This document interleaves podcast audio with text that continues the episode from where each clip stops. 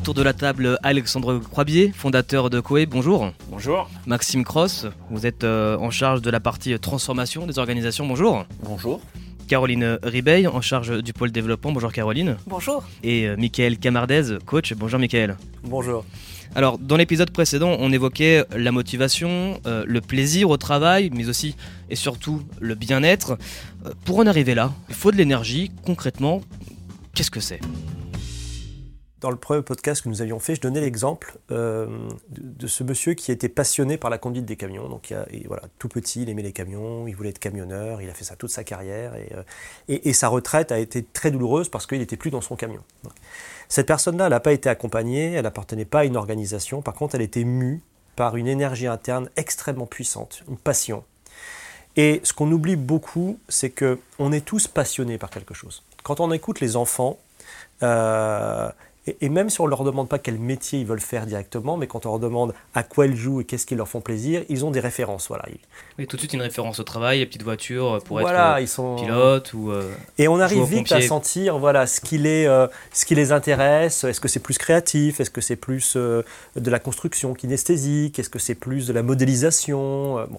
On arrive à voir les préférences. Et si on permet à ces gens-là de, de s'essayer sur ces terrains-là, on voit bien que dès lors qu'on les connecte à ces euh, appétences, il y a fondamentalement quelque chose qui fait envie. On voit les yeux qui brillent, il y a euh, une autre euh, modulation de voix, il y a du sourire, il y a des gestes, voilà, c'est plus léger. Et dès lors qu'on les amène vers quelque chose qui n'est pas leur terrain, c'est plus lourd. Et on perd les sourires, on perd les yeux piqués. Voilà. Être sensible à ça pour soi, c'est la meilleure façon de parler de l'énergie concrètement. C'est-à-dire qu'on a tous quelque chose qui nous a fait envie, on a tous quelque chose qui nous fait vibrer. Certains ont des passions, des jardins secrets, des activités où ils s'exercent à ce qui euh, fait tourner le moteur interne. Et fort de ça, ils peuvent accepter ce qui, fait moins tourner le moteur interne. Ben, L'énergie, c'est ça, c'est te dire qu'il y a vraiment des terrains sur lesquels et des activités sur lesquelles on est en joie intérieure, en plaisir, en envie. Si on les décontextualise d'un métier, c'est là où on vit pleinement cette énergie. Et c'est surtout une des clés pour se dire quel est le terrain dans l'organisation ou dans les organisations qui pourrait à un moment donné trouver cet écho vibratoire. Et finalement, quand mon écho vibratoire à moi, si on arrive sur un terrain où cet écho vibratoire trouve une résonance, alors pendant un certain temps, ou toute une vie pour l'exemple de mon camionneur, il y a une vibration énergétique totalement pérenne. Elle ne s'estompe pas, elle est auto-entretenue. Parce qu'on ne s'est pas trompé et on s'est écouté. Alors justement, Alexandre Croibier, comment on peut mettre en place justement cet éco vibratoire dans, dans les faits avec le métier, le travail au quotidien? En fait, cet écho vibratoire, euh, c'est le sens qu'on va donner à son métier. Et euh, finalement, c'est euh, euh, c'est- la manière dont on va transcender le métier. Et cette transcendance, en tout cas pour moi, euh, c'est le rêve. Et d'ailleurs, on ne s'y trompe pas, hein, euh, lorsqu'on est sollicité par des organisations, euh, même en n'ayant pas l'analyse, le recul, mais euh, simplement en ressentant l'énergie des gens qui sont avec nous, on sait une chose. C'est-à-dire, est-ce qu'ils est sont en projet? Est-ce qu'ils sont en conquête? Ou est-ce qu'ils qu'ils tournent en boucle? Enfin, Pour le dire autrement, on croise deux types d'organisations et deux types d'individus aujourd'hui. Il y a des gens qui sont en projet, plus qu'ils n'ont des projets d'ailleurs, mais qu'ils sont en projet, et il y a des gens qui ont des problèmes. Et il y a des organisations qui sont en projet, il y a des organisations qui ont des problèmes. Et d'ailleurs, euh, c'est assez symptomatique dans notre métier, hein, c'est que euh, on, voit tout de suite pourquoi on nous appelle. C'est-à-dire, est-ce qu'on nous appelle pour euh, permettre à l'organisation de se rapprocher d'un idéal, ou est-ce qu'on nous appelle pour résoudre un problème? D'ailleurs, l'existence même du problème est une construction de l'entreprise. C'est-à-dire que l'entreprise fabrique des problèmes pour passer à côté du vrai sujet. C'est qu'elle ne rêve plus. Et j'étais il y a quelques jours avec un dirigeant d'une petite entreprise euh, euh, d'une centaine de personnes. Alors, je ne sais pas si on peut qualifier ça d'une petite entreprise, mais euh, et qui nous sollicitait et qui a passé à peu près une heure à me parler de tous les problèmes qu'il rencontrait dans son entreprise. Une entreprise qui avait à peu près une trentaine d'années d'existence et et au bout d'une heure, euh, euh, où finalement j'avais à peu près le même niveau énergétique que lui, puisque ça avait- c'est ce qu'on appelle la contagion émotionnelle. Au bout d'un moment, euh, finalement, c'est une espèce de trou noir dans lequel on rentre euh, volontiers avec le client. je lui ai posé une question. Je lui ai dit, ça fait combien de temps que vous avez ces problèmes? Et il m'a répondu, à, peu près 10 ans. Et donc je lui ai posé une deuxième question qui est, ça fait combien de temps que vous rêvez plus pour votre entreprise? À peu près 10 ans C'était la réponse. Et donc, c'est euh, euh, symptomatique. C'est-à-dire que soit vous êtes en projet, en conquête, en rêve, en désir. En mouvement. En mouvement. Et, donc en énergie, eh puisque l'énergie en est la conséquence. Hein. Euh, et, en l'occurrence, vous ne me parlerez pas de vos problèmes, vous me parlerez de vos challenges. Vous me parlerez des mêmes sujets. Mais sur un prisme différent, via un prisme différent. Absolument. Euh, alors que si vous n'êtes pas en conquête, en désir, en rêve, euh, eh bien, vous ne me parlerez que de vos problèmes. Et d'ailleurs, en m'expliquant que vous ne pourrez pas rêver parce que vous avez ces problèmes. Et, donc, très simplement, hein, et euh, quelqu'un m'avait dit il y a quelques années, ceux qui rêvent le monde changent le monde, et ceux qui ne rêvent pas le monde sont changés par le monde. donc, la mécanique est assez simple, c'est-à-dire que soit je suis acteur de mon rêve, et ça crée un système énergétique considérable chez moi, pour les gens qui m'entourent, euh, dans ma famille, dans mon entreprise, euh, auprès de mon entourage, soit vous n'êtes pas dans cette mécanique de projet et de rêve, et en fait vous êtes l'outil du projet des autres. Et d'ailleurs vous passez vos journées à expliquer que les journées sont longues, que la vie est dure, euh, parce que vous subissez en fait votre propre vie, puisque vous, vous n'en êtes pas acteur. Et donc, moi, je suis euh, absolument convaincu que le rêve est le moteur énergétique du corps social, de l'individu, du groupe humain. Et d'ailleurs, euh, pour ceux qui observent le système énergétique absolument considérable des startups, ce qui fait bien la différence entre une startup et, et une entreprise un peu plus tard, dans son évolution, c'est que dans une startup, on rêve. Et, et on rêve tous les jours. Et d'ailleurs, le dirigeant lui-même incarne ce rêve, et la proximité avec ce dirigeant, puisqu'il y a une absence totale de niveau hiérarchique intermédiaire, fait que euh, les gens vous disent Mais il était inspirant lorsqu'il vous en parle 30 ans plus tard avec des trémolos dans la voix. Mais en fait, pourquoi il était inspirant? Parce qu'il était inspiré. Et, on est inspirant que si on est, inspiré. Et être inspiré, c'est quoi? C'est être totalement en mouvement vers, vers quelque chose qui nous transcende. Euh, alors, soit ce quelque chose qui nous transcende est un simple objectif, et là, le système énergétique va tout aussi fort. Malheureusement, cette énergie ne sera pas durable. Oui, c'est pas pérenne, puisque l'objectif, une fois qu'il est atteint, on l'évoquait dans l'épisode précédent, après, c'est plus compliqué. Bah, c'est plus compliqué, et je le vivais l'autre jour avec deux associés d'une entreprise qui a une dizaine d'années et qui m'expliquaient eux aussi qu'au bout de dix ans, ils commençaient à avoir des problèmes qu'ils n'avaient pas vécu jusque-là. Et que quand je leur ai posé la question, mais de quoi vous rêviez il y a dix ans? Ils m'ont pas répondu de manière très euh, factuelle, hein, en me disant euh, tant de chiffres, tant. Ils m'ont raconté une entreprise comme s'ils m'avaient dessiné une entreprise qui était celle qu'ils vivaient aujourd'hui. Ils l'ont personnifié entre guillemets. Oui, et puis ils l'ont, euh, ils, me l'ont imagé, mais sauf que quand je leur ai expliqué, mais cette entreprise, c'est celle dont vous désirez ou c'est celle que, que vous possédez aujourd'hui? Et en fait, ils avaient coché 80% des cases plus ou moins rationnel, plus ou moins factuel qu'ils avaient imaginé dix ans auparavant. Donc en l'occurrence, plus le rêve va être grand, plus la conquête va être longue. Euh, et donc, euh, on le voit très bien avec des sportifs. Et euh, pour ceux qui connaissent Usain Bolt, qui est bah, le recordman du monde du, 100 mètres, hein, qui, a, on va dire, explosé tous les temps, alors qu'il a une taille qui, pour certains experts, n'aurait pas dû permettre une telle, performance, sur 100 mètres. Euh, et il a vécu euh, dans son expérience personnelle euh, une, situation assez intéressante, c'est quand il a battu le record du monde et après avoir gagné les Jeux Olympiques, il a commencé à avoir un certain nombre de, problèmes. Il a eu un accident de voiture, donc d'ailleurs qui l'a blessé au pied, et, il a commencé à vivre un certain nombre de, contre-performances. Et bon, il y avait un préparateur mental qui était peut-être un thérapeute avec l'équipe de Jamaïque d'athlétisme qui est venu le voir parce que ça commençait à les titiller et qu'il l'a questionné sur mais c'est quoi ton rêve dans la vie? Et il a répondu tout simplement ben, euh, moi je vais être l'homme le plus rapide du monde. sans s'en rendre compte. Hein. Et, euh, le, coach euh, en question n'a fait ni plus ni moins que lui répondre mais tu es l'homme le plus rapide du monde. Fin de l'histoire.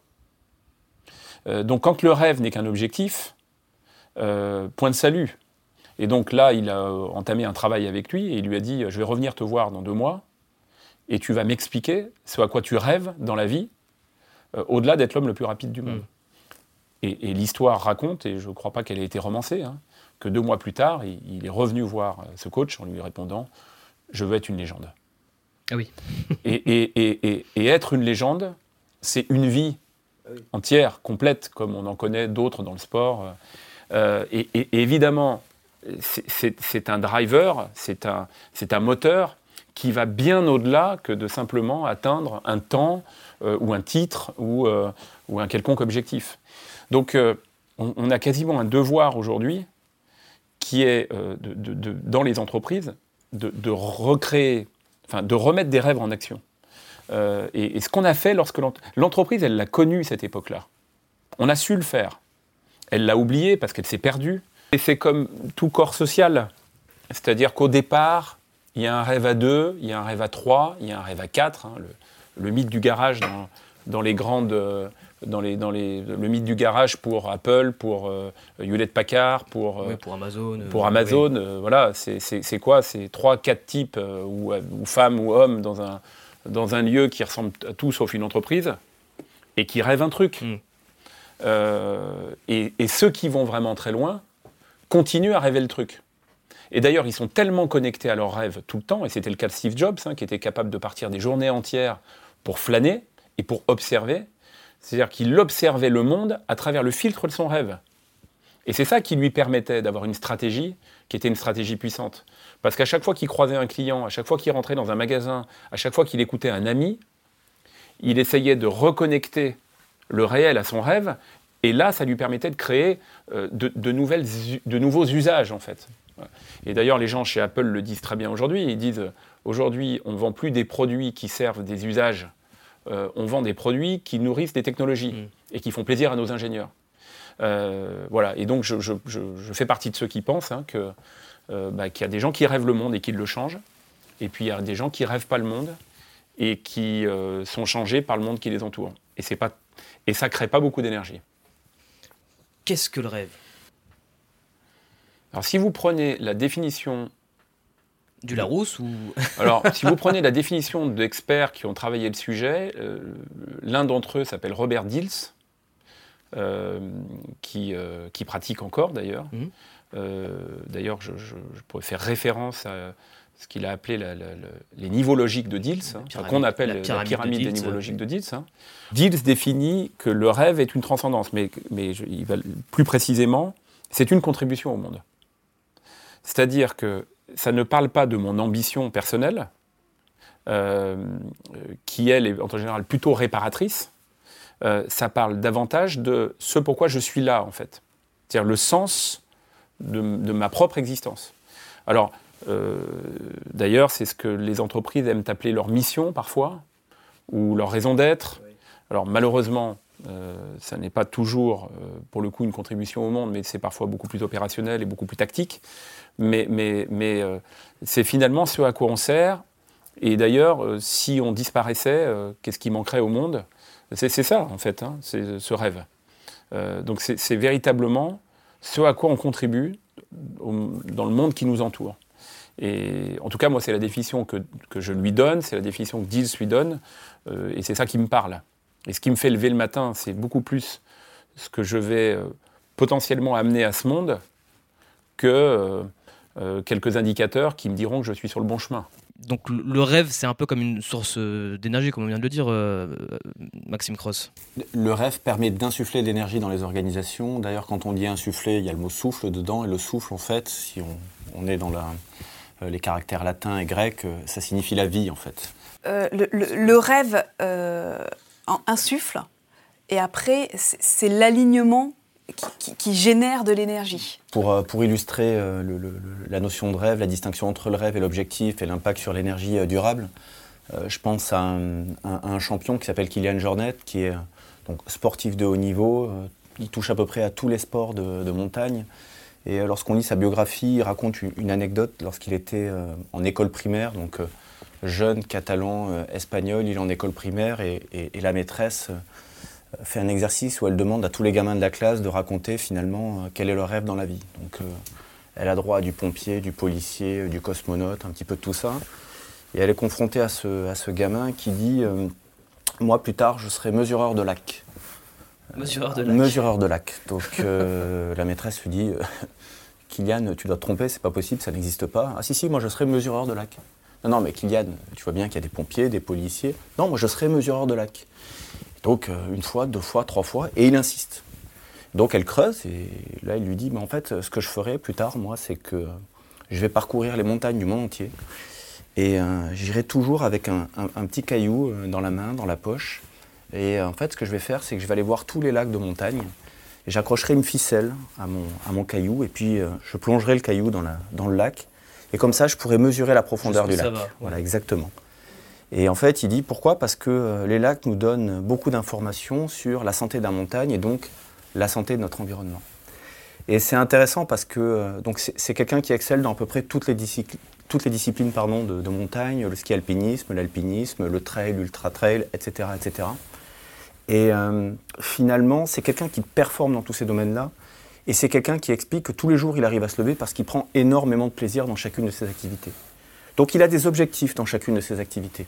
Euh, il veut être champion du monde, il veut avoir gagné telle course, il veut avoir gravi l'Everest sans oxygène, il veut avoir, etc., euh, etc. Mais en fait, il explique une chose, c'est que ce qui l'anime profondément, c'est d'être un témoin de l'évolution de l'environnement, parce que ce qu'il veut permettre aux gens, c'est de comprendre justement est-ce que notre planète est en bonne santé, et ça, il le fait grâce au regard qu'il porte mmh. euh, sur les montagnes. Il faut avoir cette flamme et c'est exactement ça, c'est-à-dire qu'il a une flamme qui l'anime, et, euh, puis euh, bah, de temps en temps, au quotidien, il a un certain nombre d'objectifs qui lui permettent justement d'entretenir cette flamme-là. Et pour l'anecdote, euh, à chaque fois qu'il est dans une compétition, qu'il est dans une course, quelle qu'elle soit, il explique une chose, c'est quand il arrive au sommet d'une montagne, il fait toujours un geste, c'est qu'il prend toujours un petit caillou, il le met toujours dans son sac parce que comme ça, ça le reconnecte à son rêve de quand il était gamin.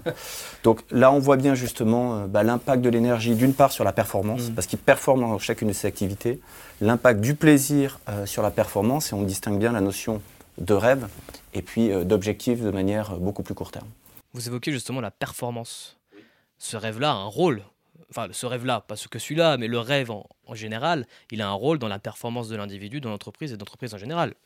Bah, c'est intéressant comme question parce que finalement, ce que, font beaucoup de dirigeants, c'est qu'ils s'interdisent de rêver parce qu'ils sont dans une logique d'atteinte d'objectifs à très court terme. Soumis à une forme de pression externe, elle peut être de l'actionnaire, du groupe, en tout cas euh, de, de l'environnement.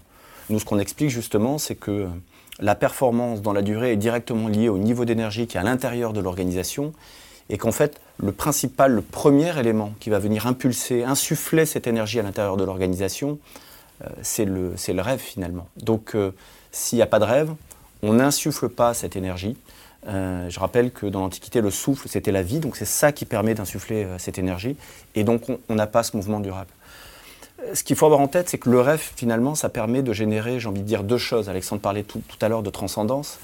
D'ailleurs, c'est intéressant, il parlait d'un dirigeant auquel il lui a posé deux questions.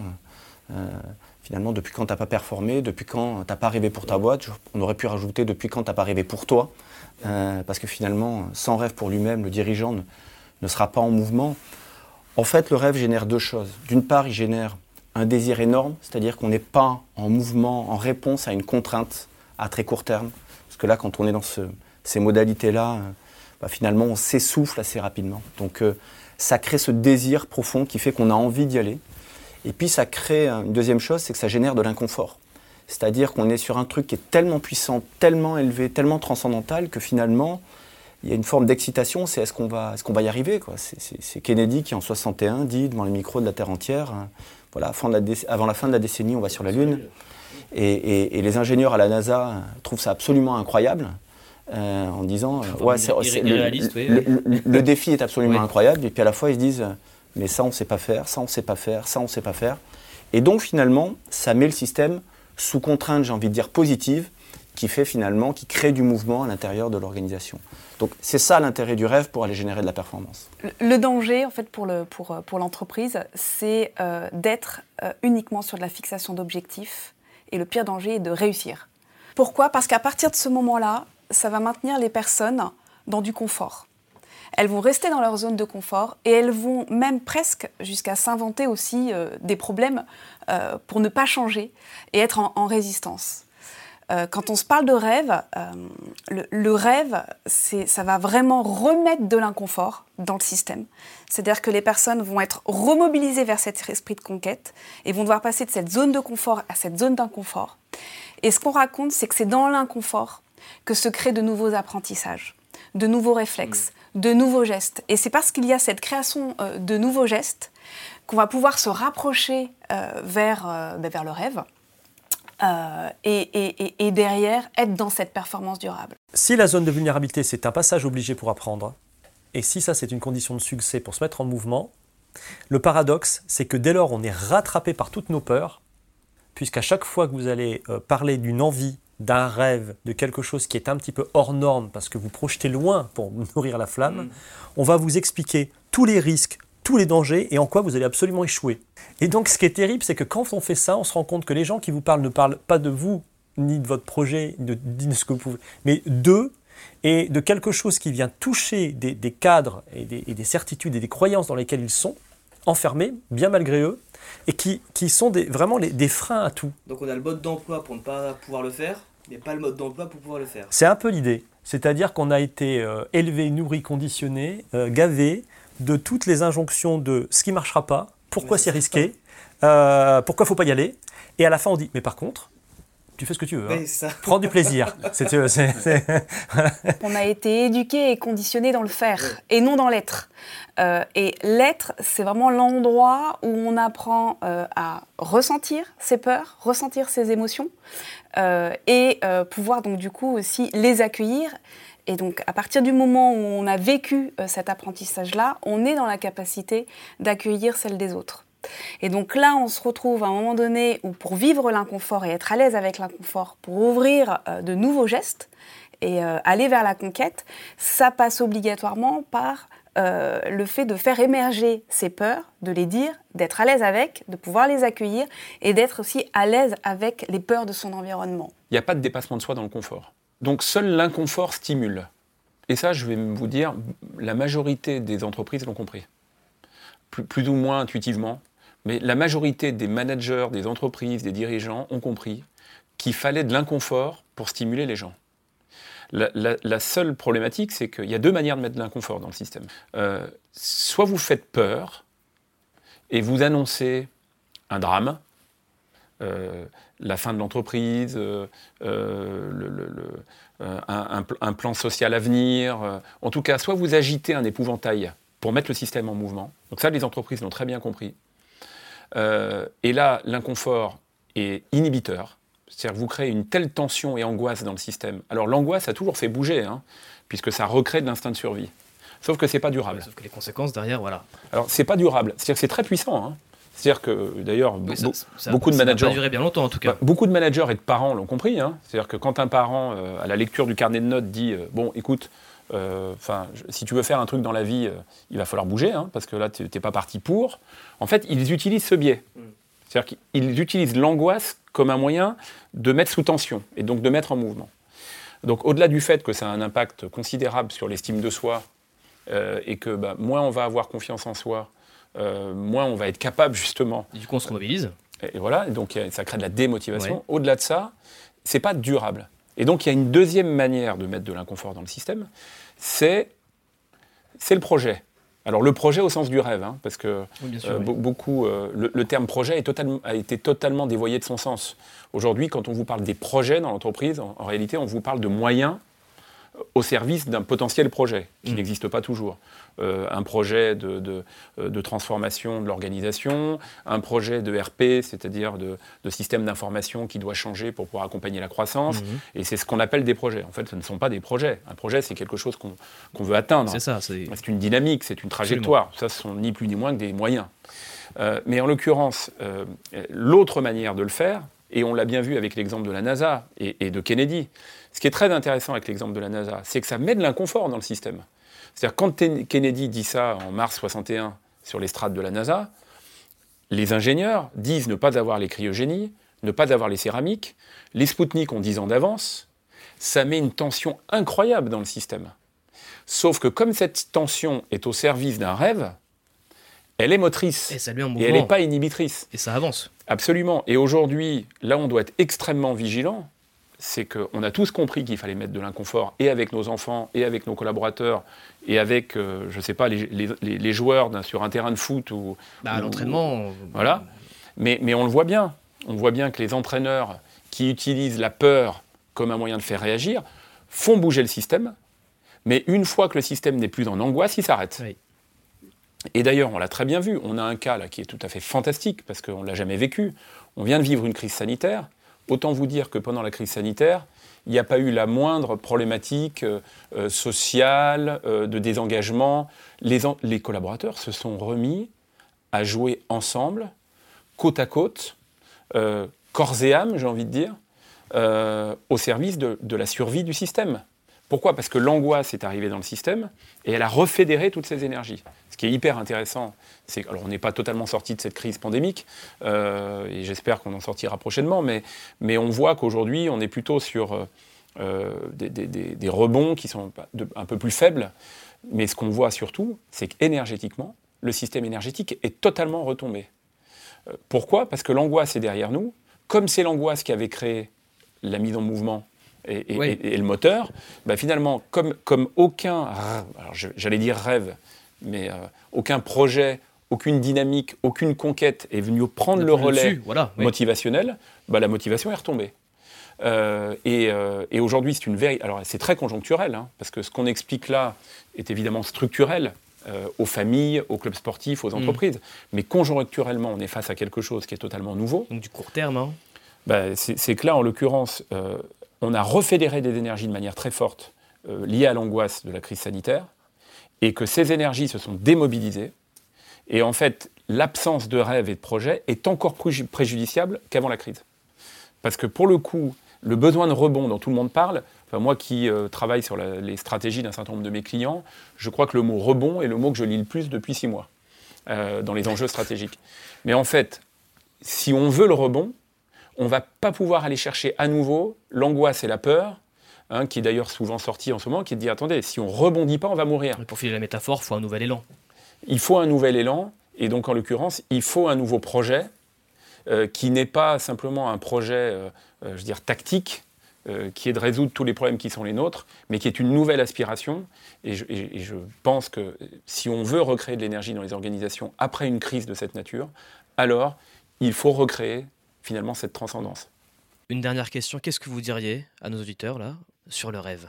Oh, bah, Si j'ai un message à passer sur le rêve, il ne s'adresse pas au monde de l'entreprise pour le coup.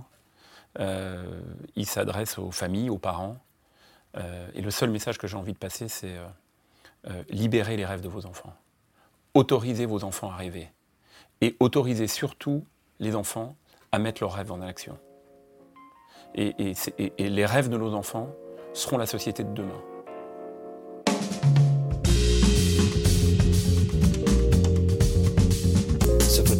Proposé par Coe Management, journaliste Stéphane Genest, avec Alexandre Croibier, Maxime Cross, Caroline Ribiel et Michael Camardez.